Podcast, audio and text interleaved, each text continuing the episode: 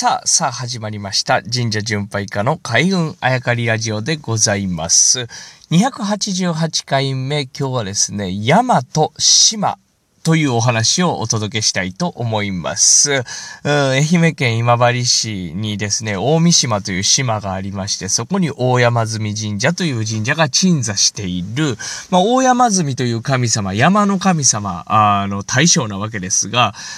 全国のその総本社なんですね。山の神様を祀る神社の。えー、この総本社がですね、えー、山といえば、まあ、日本一の山といえば富士山なんですけど、そこに宿らずですね、えー、なぜこの大三島だったのかというのを、ちょっとまあ神社巡拝家としてですね、全国を回って、え感じたことをちょっとお伝えできればなと思うわけでございます。これ島なんですよね。で、瀬戸内海の要所、まあ昔はですね、都がまあ大阪だったり、京都だったり、奈良だったり、まあ、近畿、今の近畿と言われてるところの中で、えー、都というのが動いてたわけですね。まあ、市が行った時もありました。琵琶湖の近くとかね。都があそこにあるので、そこからですね、えー、半島とか大陸と貿易しようと思うと、まあ、えー、石川、福井とか、京都の北側とか、兵庫県の北側とか、あとは出雲のあたりから船を出すこともあるだろうし、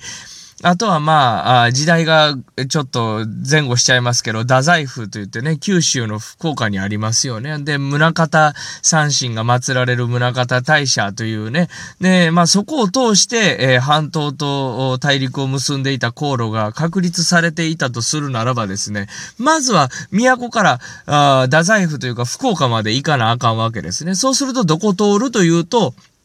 陸路で行くと時間かかるんで、あの、波風が穏やかな、あの、瀬戸内海を船で行くのが一番早いわけですよね。そうなると、まあ、大陸、半島大陸と結ぶ要所まで行かなあかんと。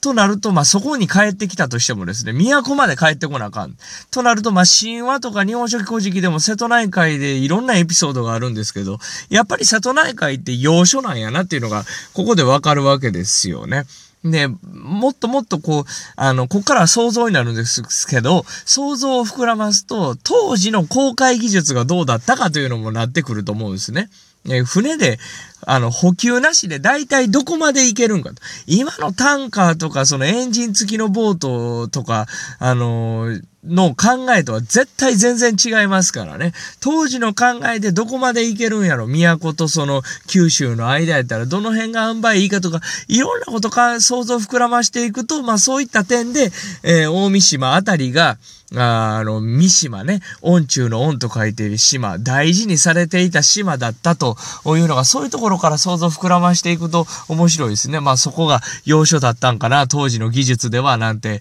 思ったりするんですけれども、うん、ここういう話してると、昨日の回でもお話ししたんですけど、ほんなら、海の神様ちゃうかと。で、船の神様、航海技術の神様にはならんか、というふうには、あ想像できませんでしょうか。僕も実際そう思うんですよね。で、島でしょ？で、山の神様の対象やったら富士山に宿ればいいのにと思ったんですけど、ここで一つ見えてくんのが、やっぱり都から見て大事なのは半島とか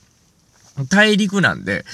都、まあ、近畿からですね、西方向を向いたところに、えー、大事な神さんっていうのがまあ、静まりやすいのかなって考えるんです。やっぱり当時の、例えば茨城県とか千葉県よりも東とか北はですね、未開の地ですから、まあそこまでは行かなくともですね、やっぱりこう、富士山のあたりも未開の地に入るんじゃないかと思うんですね。なぜならばそっちも海で渡っていきますから、うん、海で茨城、千葉の鹿島神宮、香取神宮に渡っていきやすかったとすると、その途中の、まあ目印にはなる、なるでしょうね。船から見て富士山すごいなとはなるでしょうけど、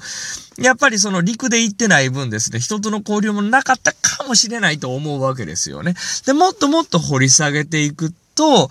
あの、だいぶ前にこの番組でも言ったんですけど、例えば昔ね、えー、陸上競技の陸、陸という漢字というか言葉あります、名前ありますね。あれと国。これがですね、あの、あとは道。道とか陸とか国がですね、意味がほとんど分かれてなかったというのを聞いたことあるんです。だから道の区、道の奥なんです。道の奥やのに陸の奥と書いて道の区と呼ぶ。つまり道とか陸っていうのはあんまりあの、隔たりがなかった国とかね。だから東海道とかっていうのを短いなっていうのは後からでして、まあ東海の方のエリアという意味で東海道と使われたというのも聞いたことがあります。そうしますと、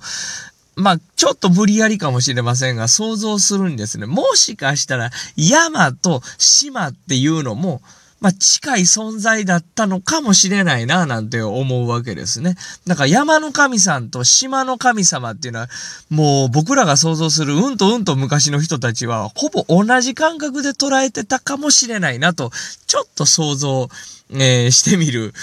わけでございます。そうしてみるとですね、ちょっと見えてくることあるんちゃうかなと思うんです。続きちょっと明日お話しさせていただきます。お楽しみに。